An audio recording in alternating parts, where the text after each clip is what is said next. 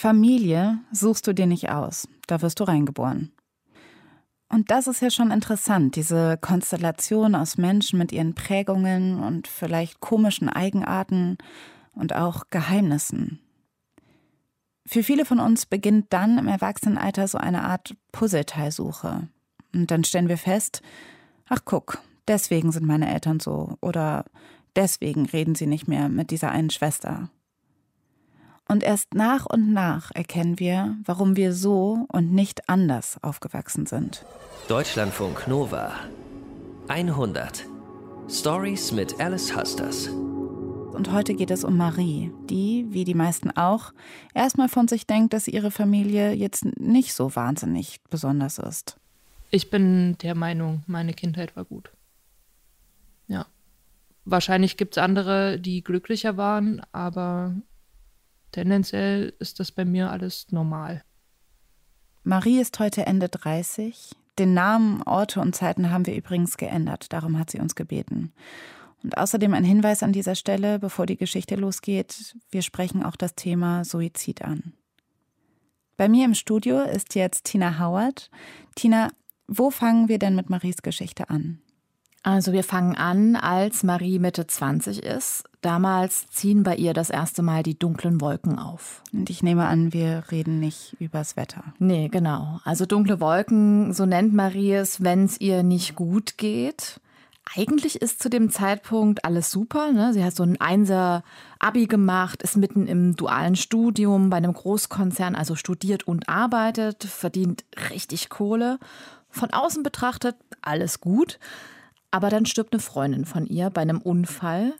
Mit der war sie gar nicht so dicke, aber das wirft sie total aus der Bahn. Und zwar mehr, als es sollte. Hm, diese dunklen Wolken. Genau. Also sie igelt sich dann ein, sie geht nicht mehr raus, sie kommt nicht aus dem Bett.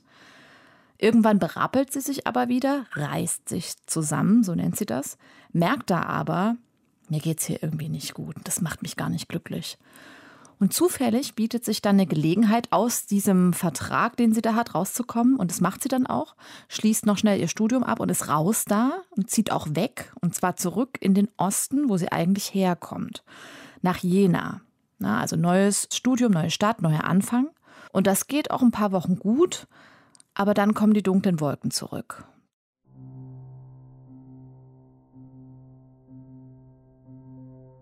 Ich merke, dass ich am Ende bin. Ich habe keine Kraft mehr für gar nichts. Ich habe mich komplett von den Freunden, die ich gerade erst gewonnen hatte, isoliert. Ständig sage ich irgendwelche Treffen ab. Ganz kurzfristig auch. Ich stelle mein Telefon aus, bin nicht erreichbar. Marie schläft 15 Stunden am Tag, die geht nicht mehr in die Uni. Sie hatte auch noch nicht so viele Freunde, ne? Ist ja eine neue Stadt und keiner merkt so richtig, wie Marie so langsam verschwindet. Die einzige, der sie sich anvertraut, ist ihre ältere Schwester. Und ich rufe sie an und sag ihr, es geht nicht mehr. Ich kann nicht mehr. Ich weiß nicht, was los ist. Es ist alles wieder da und ich habe keine Lust mehr zu leben.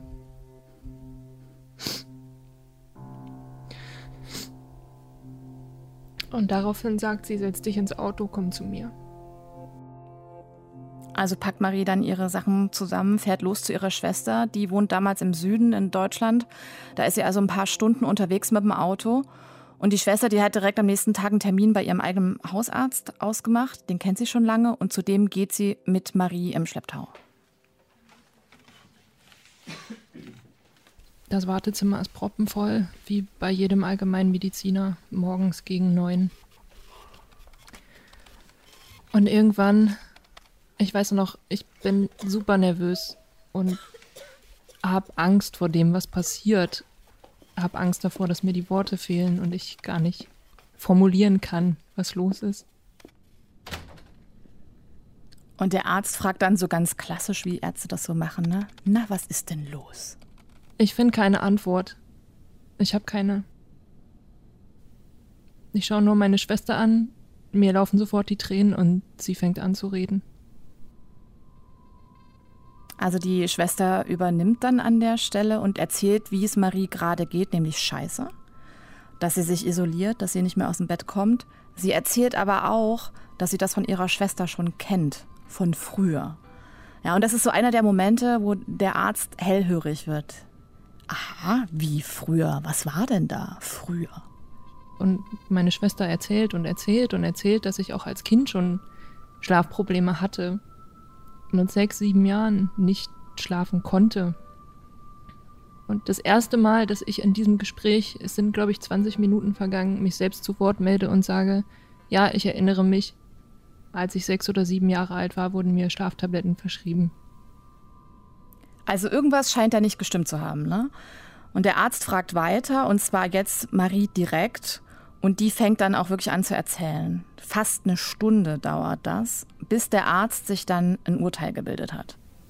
Und er schaut mich an und sagt mir, wissen Sie was? Sie brauchen eine Pause. Und ich gucke ihn an und sage, wieso brauche ich eine Pause? Ich schlafe die ganze Zeit. Permanent habe ich Pause. Nee, Sie brauchen eine Pause von allem und müssen mal anfangen, auf sich zu gucken. Und der Arzt gibt ihr dann eine Krankschreibung über drei Monate. Er sagt mir, mit dieser Krankschreibung melden Sie jetzt ein Urlaubssemester an. Und dann kümmern Sie sich um sich. Und warum Sie sich um sich kümmern müssen, ist, Sie haben eine schwere Depression.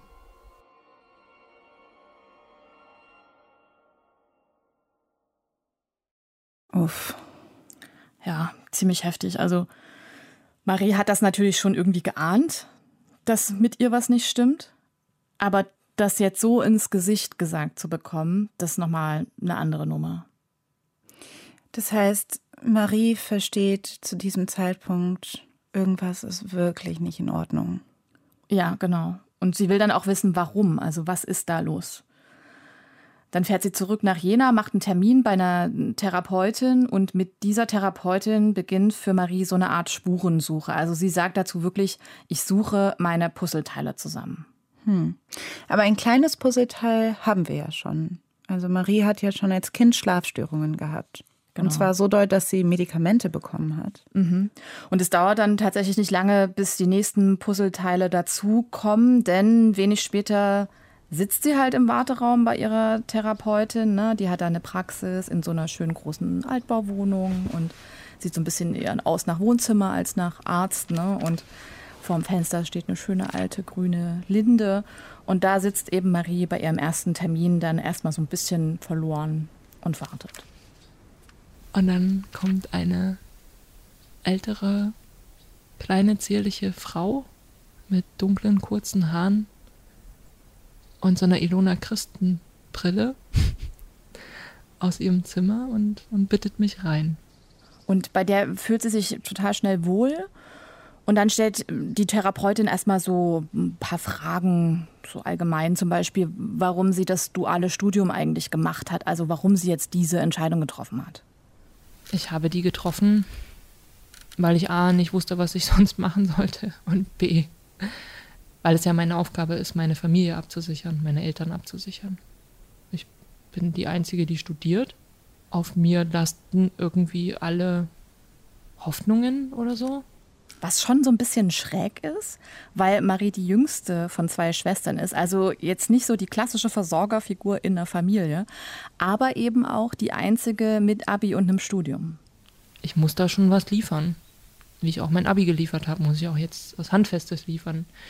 Einen Job, der super sicher ist, weil das waren die Jobs meiner Eltern nie.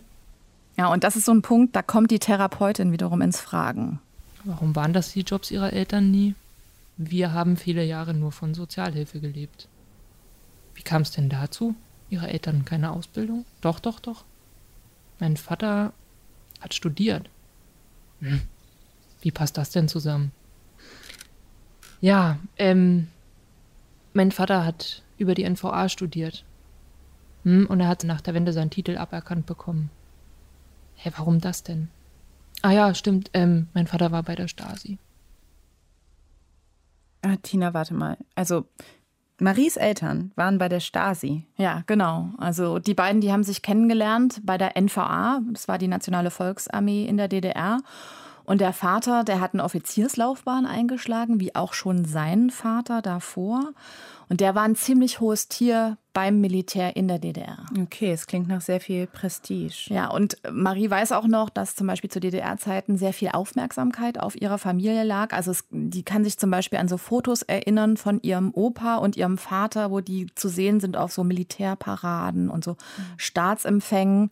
Sie weiß aber auch, dass sie ziemlich gefürchtet waren. Also sie erinnert sich an so eine Situation, da sind sie, als sie noch klein war, aufs Land umgezogen und da haben die Leute da ihr Haus mit Abfall beschmissen, ah. weil die keine Stasi im Dorf haben wollten. Ja, krass. Also es sieht halt so aus, als ob die Familie schon einen gewissen Ruf gehabt hätte. Ja, auf jeden Fall. Aber so eine Geschichte wie mit dem Abfall, das ist noch gar nichts im Vergleich zu dem, was dann ein paar Monate später passiert, nämlich im Herbst 89. Nach der Wende. Mhm. Das sind ja ne, diese Tage im November, da geht ja alles irgendwie Schlag auf Schlag. Das sind total beängstigende Tage für Marie und ihre Familie. Die ist damals in der Grundschule und alle in ihrer Familie sind extrem angespannt, weil natürlich auch keiner weiß, was jetzt als nächstes passiert. Ne? Und während die Menschen zum Beispiel ich in Leipzig oder Berlin auf der Straße feiern, weil sie das System friedlich gestürzt haben, stürzt Maries Familie ins Bodenlose. Mhm. Also alles, was sich die Eltern bis dahin erarbeitet hatten, woran sie geglaubt haben, das ist von heute auf morgen weg. Ja, und die müssen dann halt auch äh, direkt mal klarkommen, ne? So bam, neue Realität. Und egal welche Entscheidungen die Eltern getroffen haben, da sind ja immer noch Kinder, die dafür nichts können, ja. Also die Eltern, die werden zum Beispiel wegen ihrer Stasi-Verbindungen nicht in die Bundeswehr übernommen. Dem Vater wird der Studientitel aberkannt. Damit ist er im Prinzip ungelernt, also ohne Ausbildung. Und die schlagen sich dann mit Jobs so durch, leben ganz lange von Sozialhilfe. Also Geld ist ständig ein Thema. Das reicht hinten und vorne nicht. Und dadurch wird zum Beispiel sowas wie Weihnachten halt voll zum Horror, weil die hm. Mutter keine Geschenke mehr kaufen kann und deswegen total frustriert und schlecht drauf ist, so tagelang und das wiederum an den Kindern auslässt. Und die Therapeutin, die hakt da auch weiter nach. Okay, mit so Eltern, die in der Armee sind, die ganz linientreu sind, wie wächst man denn da auf? Ja, relativ autoritär. Also das bedeutet, dass es für Marie und ihre Schwestern viele Regeln gibt. Die bekommen zum Beispiel am Abendbrottisch so Kleiderbügel in die Klamotten gesteckt, damit die gerade sitzen am Tisch. Ne? Also der Vater ist sehr streng mit denen. Er rastet einfach aus, wenn wir uns nicht daran halten.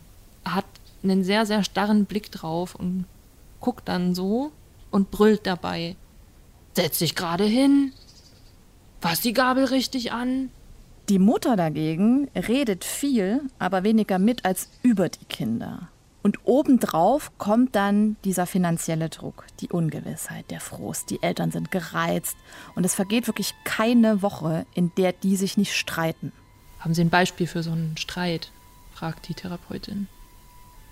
Das Erste, was mir einfällt, ist zeitgleich auch eine der krassesten Erinnerungen. Da ist Marie acht, ist ein schöner Tag, die Sonne scheint, der Vater ist draußen, arbeitet im Gemüsebeet, der gräbt da irgendwas um mit einem Spaten. Ich stehe in meinem Zimmer und höre auf einmal unseren Hund jaulen. Unseren Hund, der Hund, mit dem ich aufgewachsen bin. Und denke, was ist denn da los? Also gehe ich zu meinem Fenster und gucke raus und sehe, wie mein Vater wie ein Besenkter mit einem Spaten auf diesen Hund einprügelt. Und mein erster Gedanke ist, der schlägt unseren Hund tot.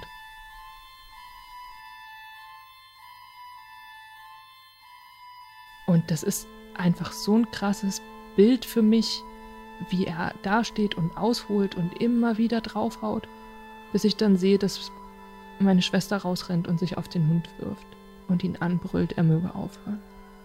Dann bekommt meine Mutter davon Wind, rastet natürlich völlig aus. Zu Recht. Droht meinem Vater mit Scheidung, sollte das nochmal passieren. Ich bin völlig bei ihr und ich bin sonst nicht so oft bei meiner Mutter mit dem, was sie sagt, aber da bin ich einfach völlig bei ihr. Ja, und dann war mal wieder so eine Zeit, in der meine Eltern nicht miteinander reden. Eine Weile nicht. Und wir das irgendwie alle zusammen zu Hause aushalten müssen. So wie Marie diese Geschichte der Therapeutin erzählt, merkt sie natürlich selber, wie krass das eigentlich ist. Auf einmal wurde mir klar, warum ich so stagniere, warum ich nur rumliege die ganze Zeit. Und ihr wird im Laufe der Zeit klar, und da reden wir wirklich über Jahre, dass das Aufwachsen in dieser Familie bei ihr tiefe Spuren hinterlassen hat. Also die Angst vor dem Vater, die Ablehnung durch die Mutter, die Streits, das Gebrüll, das Schweigen und ständig auf der Hut zu sein, dass man bloß nichts falsch macht. Und Marie checkt auch, da ist so viel, dass ich nicht weiß, so viel, über das meine Eltern nie mit uns gesprochen haben. Und genau in diesen ganzen Prozess rein lässt ihre Schwester eine Bombe platzen. Die erfährt nämlich, dass ihr Vater gar nicht ihr Vater ist. Krass, also das heißt, Marie ist zwar die leibliche Tochter, aber die Schwester nicht. Genau, genau. Also die sind Halbgeschwister. Genau, die sind Halbschwestern, genau. Und das ist äh, gar nicht so lange her. Das steckt ihr jemand aus der Familie und die Schwester wiederum, die checkt dann natürlich ihre Geburtsurkunde, klar, ja. Und diese Geburtsurkunde ist interessanterweise rückdatiert, also die ist erst fünf Jahre nach der Geburt der Schwester geschrieben worden. Okay, aber damit muss man ja auch die Eltern konfrontieren. Machen die dann auch. Also Marie und ihre Schwester fahren dann wirklich gemeinsam zu ihren Eltern und stellen die da zur Rede. Wir erfahren die Hintergrundgeschichte, dass das einfach ein Ex-Freund unserer Mutter ist. Und sie war von ihm schwanger, er wollte das Kind nicht, sie haben sich getrennt. Das ist eigentlich die ganze Geschichte. Ja, dann irgendwann lernten sich quasi meine Mutter und mein Vater kennen. Und die beiden haben dann irgendwann geheiratet und mein Vater hat dann meine Schwester adoptiert. Also eigentlich nicht schlimm. Marie versteht auch bis heute nicht, warum da so ein riesiges Geheimnis draus gemacht wurde. Ja, und weil die Schwestern einmal dabei sind, ne, Familiengeheimnisse irgendwie aufzudecken, fragen sie bei dieser Gelegenheit auch so ein bisschen lapidar nebenbei, ob es eigentlich noch was gibt, was sie wissen müssten. Ja, und dann kommt so, ähm, ja, dein Opa hatte keinen Schlaganfall, der hat sich umgebracht. Und ich sitze da so und denke, äh, Moment, was? wieder so ein Puzzleteil, aber ein ziemlich wichtiges Puzzleteil. Ja, vor allen Dingen für Sie, weil jemand, der die Diagnose Depression hat, für den ist das ja auch eine wichtige Info. Genau, weil Depressionen können ja, also müssen nicht, können aber erblich veranlagt sein. Sowas wird zum Beispiel gefragt, ne, bei einem ersten Termin mit einem Therapeuten bei der Anamnese, da hat Marie bisher bei der Frage, gab es Suizide in ihrer Familie, natürlich immer Nein angekreuzt. Boah, das ist so krass, was Marie alles rausgefunden hat im Zuge dieser Therapie. Aber es scheint ja so, als ließe sich mit den Eltern auch reden, oder? Nein, also in dem Moment, in dem es nicht mehr anders geht, weil die Schwestern da ne, auffahren mit Beweisen, ja klar, in dem Moment schon. Aber du hast schon recht, es gibt da so einen Moment der Hoffnung bei Marie, dass sie und ihre Eltern sich annähern könnten. Marie hat nämlich durchaus Verständnis dafür, wie schwer ihre Eltern es hatten und wie tief die gefallen sind. Ja, empathisch, wie sie ist. Ja, genau. Und mit dieser Hoffnung im Hinterkopf probiert sie dann auch was aus, was vor diesem Gespräch eigentlich nicht für Marie in Frage gekommen wäre.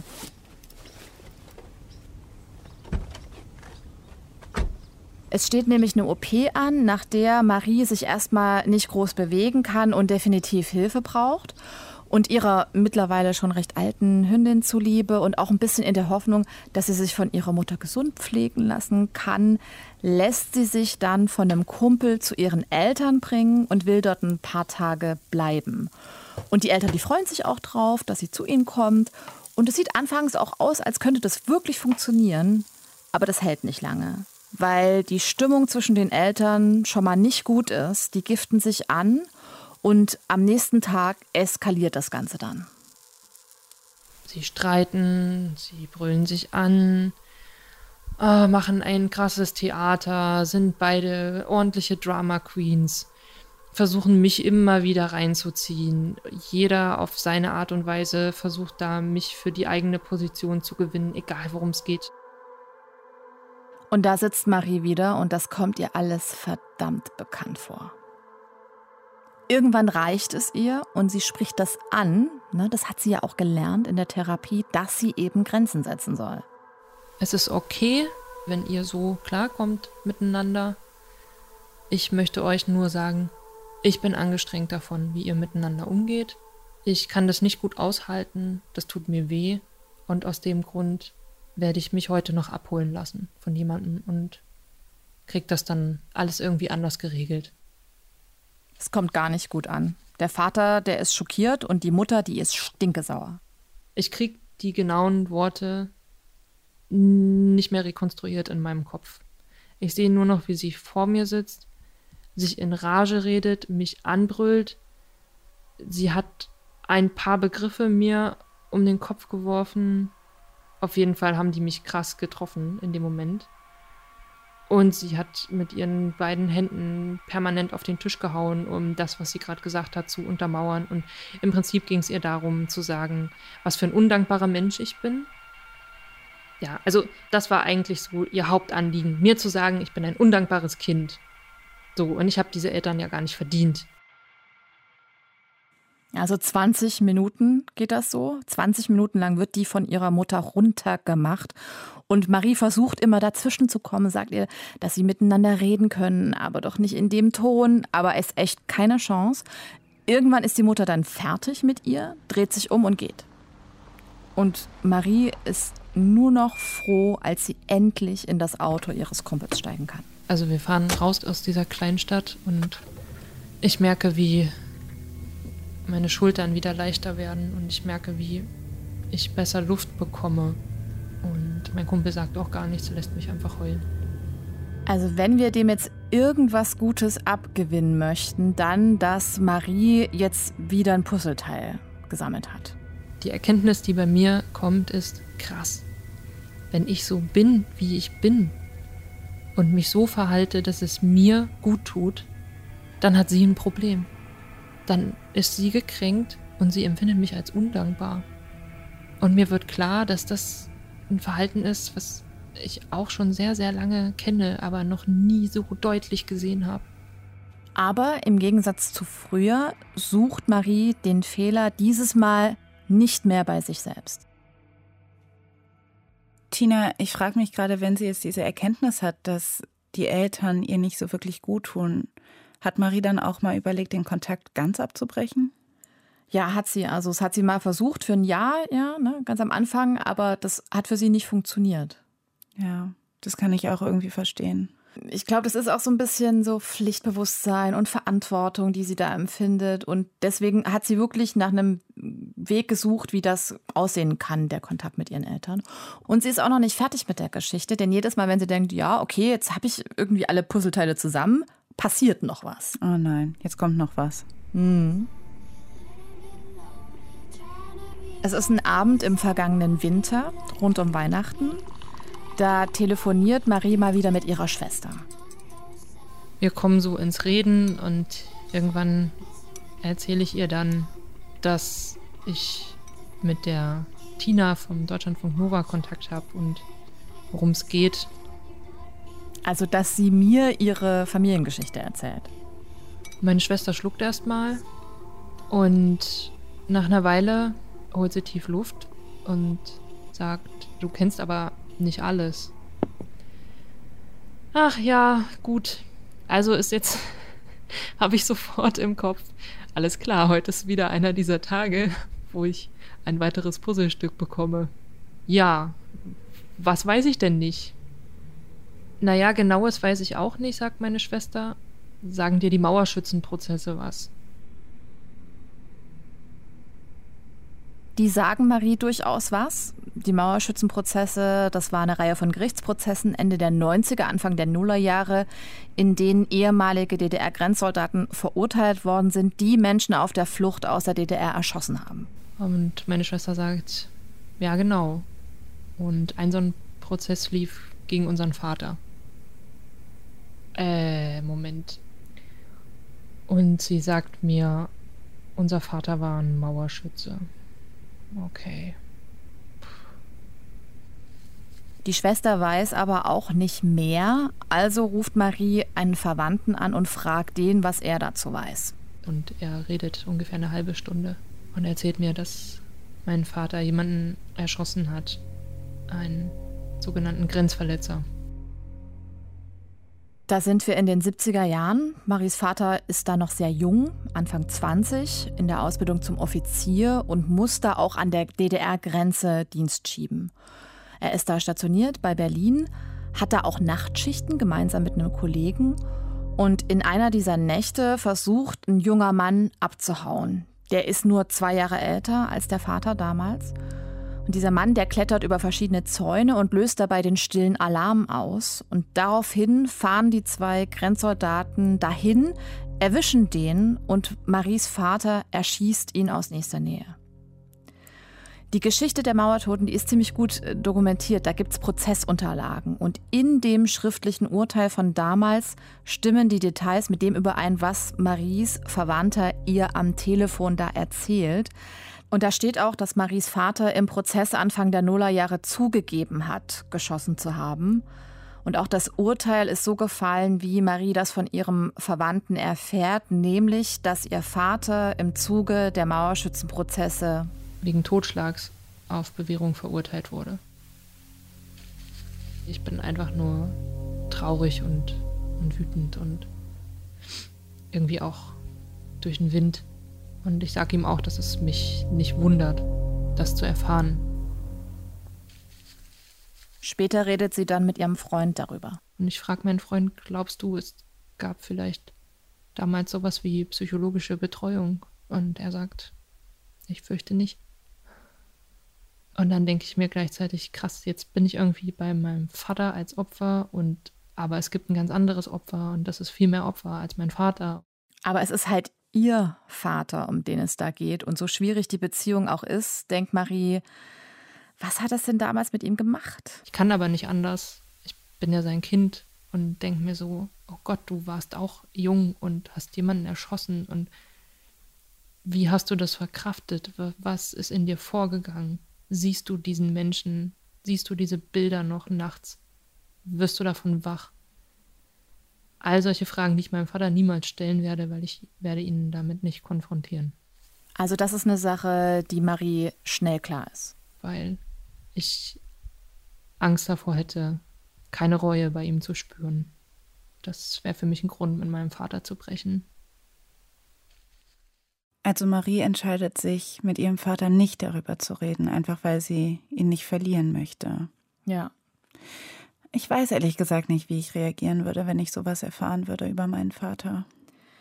Und wenn du dir das überlegst, ist das auch so ein bisschen absurd, ja? Also es muss ja in der ehemaligen DDR sehr viele Menschen geben, die genauso eine Geschichte haben wie Marie. Also deren Eltern in der DDR nicht einfach nur Mitläufer waren, sondern die eben das System getragen haben, die auch anderen Menschen geschadet haben. Ja.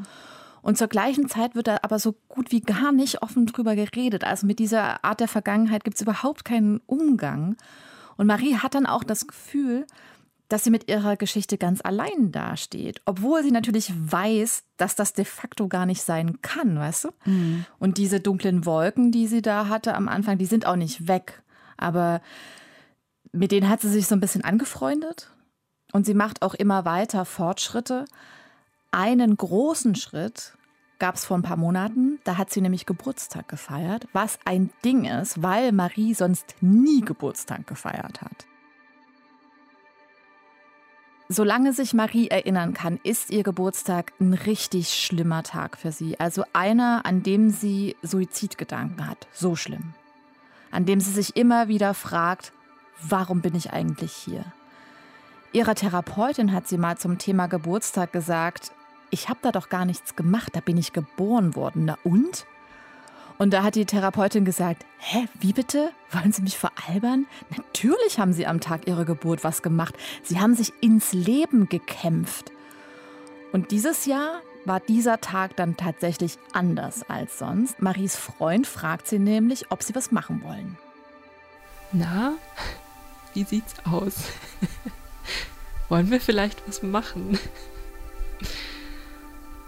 Und irgendwie bin ich total erleichtert, dass er fragt, weil ich möchte nicht wieder zu Hause sitzen und traurig sein und alles scheiße finden und eigentlich lieber nicht da sein, sondern ich will da sein und zwar will ich mit ihm da sein. Am Tag vor ihrem Geburtstag fahren die beiden dann zusammen mit einem Auto an den See und übernachten da. Kurz vor Mitternacht steht er auf und sagt, so, ich bin da mal kurz weg und bereite was vor. Du bleibst hier sitzen. Okay, wie befohlen, bleibe ich sitzen, grinse ein bisschen in mich hinein. Und auf einmal kommt er hinterm Auto hervor, fängt an zu singen. Ich gucke auf die Uhr, es ist Mitternacht. Er hat einen kleinen Kuchen in der Hand mit Kerzen drauf und sagt, alles Gute zum Geburtstag. Ich bin sehr froh, dass es dich gibt. Also es ist so knapp 30 Jahre her, dass Marie Kerzen auf einem Kuchen auspusten musste. Und bin sehr, sehr gerührt und kann mir die ein oder andere Träne halt nicht verdrücken. Also sitzen wir da wieder am Lagerfeuer und ich bin einfach nur glücklich an dem Tag, glücklich und zufrieden und bin ganz, ganz doll bei mir selbst und muss an diesen Satz denken von meiner Therapeutin. Ich habe mich in dieses Leben gekämpft. Und ich kämpfe ja schon die ganze Zeit in diesem Leben. Ich, vielleicht bin ich ja doch ein Kämpfer. Das berührt mich gerade sehr. Ich bin sehr froh für Marie gerade. Ja, oder? Finde ich auch. Also Marie ist da wirklich gerade an einem ganz guten Punkt in ihrem Leben. Im Job läuft's gut, ihr Freund ist toll und die beiden sind jetzt auch zusammengezogen und es sieht alles sehr gut aus, so als wäre Marie wirklich bei sich und in ihrem Leben angekommen. Hm. Puzzleteile zusammensetzen, den eigenen Weg finden und Meisterin der dunklen Wolken werden. Maries Geschichte hat uns Tina Howard erzählt. Vielen Dank. Wenn ihr mit Depressionen oder Suizidgedanken zu kämpfen habt, könnt auch ihr Hilfe in Anspruch nehmen. Eine Übersicht der Hilfsangebote findet ihr zum Beispiel bei der Deutschen Gesellschaft für Suizidprävention. Sofortige Hilfe erhaltet ihr rund um die Uhr bei der Telefonseelsorge unter der kostenlosen Rufnummer 0800 111 0111 und im Internet unter telefonseelsorge.de. Das Team um diese 100-Geschichte sind Nilofa Elhami, Johanna Bowman, Nastja Nürnberg und Norman Wollmacher. Ich bin Alice Hasters und wenn ihr selbst Geschichten habt, die ihr gerne mit der Welt teilen wollt, schreibt sie uns an 100.deutschlandfunknova.de. Und wir sind nächste Woche wieder in eurem Podcast-Feed mit einer neuen Geschichte. Deutschlandfunk Nova 100 Stories mit Alice Hasters.